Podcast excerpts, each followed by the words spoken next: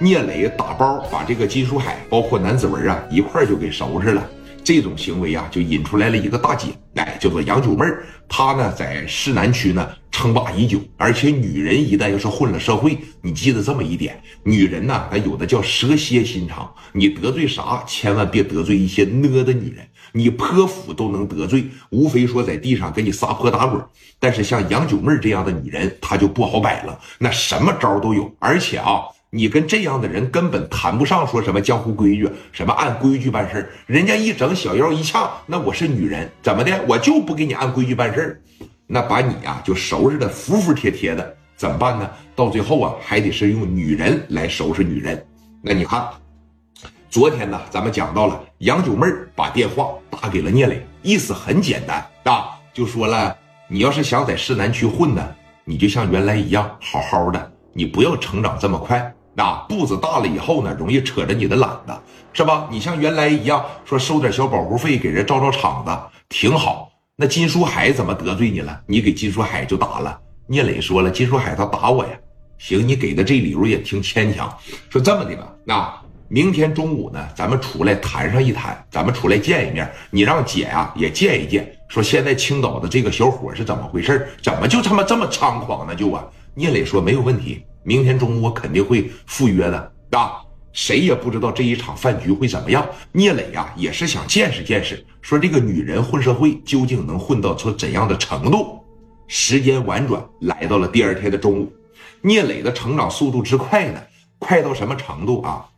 现在基本上就要把市南横扫了，但是手里边没多少兄弟，也没有多少钱。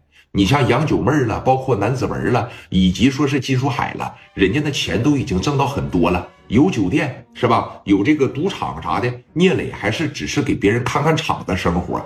但聂磊的两个背景，哎，一个陈放，包括一个这个王振东，绝对是起到了关键性的作用。聂磊身边坐着谁呀？蒋元、史殿林。刘凤玉、刘毅现在已经有四大金刚了，然后底下有二三十号兄弟吧，哎，也挺能打。聂磊这个人为啥说不大面积的去招兄弟呢？他就说了，我一定要能打的，我一定要敢干的。咱出去火拼打仗的时候，给你一把五连发，哐哐，你得敢撸响，那才行，是吧？拿个砍刀不敢抡，拿个五连发你不敢打，咱带一百人出去有啥用啊？这就造就了啥呀？后期聂磊出去打仗，并带不了多人，五六十个、七八十个，给二三百人打的滋溜滋溜乱转。包括后来打李正光他们，咱得有啥说啥。在那个年代呀，说正光去到了青岛，如果不是戴哥白道上的关系，正光绝对打不过聂磊。咱得有啥说啥。李正光是个好哥哥，是小高的好哥哥，红光庆华的好哥哥，但他不是一个标准的社会大哥。聂磊为啥我说只有他能跟乔四媲美？他适合当大哥，他适合当首领，他手底下这帮兄弟也敢干。他是真正说一点一点、一点一点自己做起来的。他从来不意气用事，该仗义的时候我绝对仗义，义薄云天。我该狭隘的时候，聂磊这个人就狠毒无比。所以说你就听吧，哥啊，说你看中午咱带多少兄弟去啊？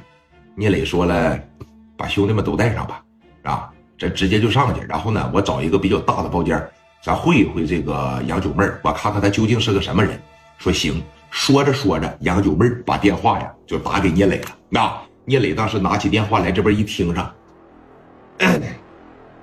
喂，老弟呀，怎么样了？准备的啊？去哪个饭店呢？你上即墨路这边来吧。啊，然后呢，我在这边一个呃这个啥这个火锅店里边等你，行吧？我现在马上领着兄弟过去。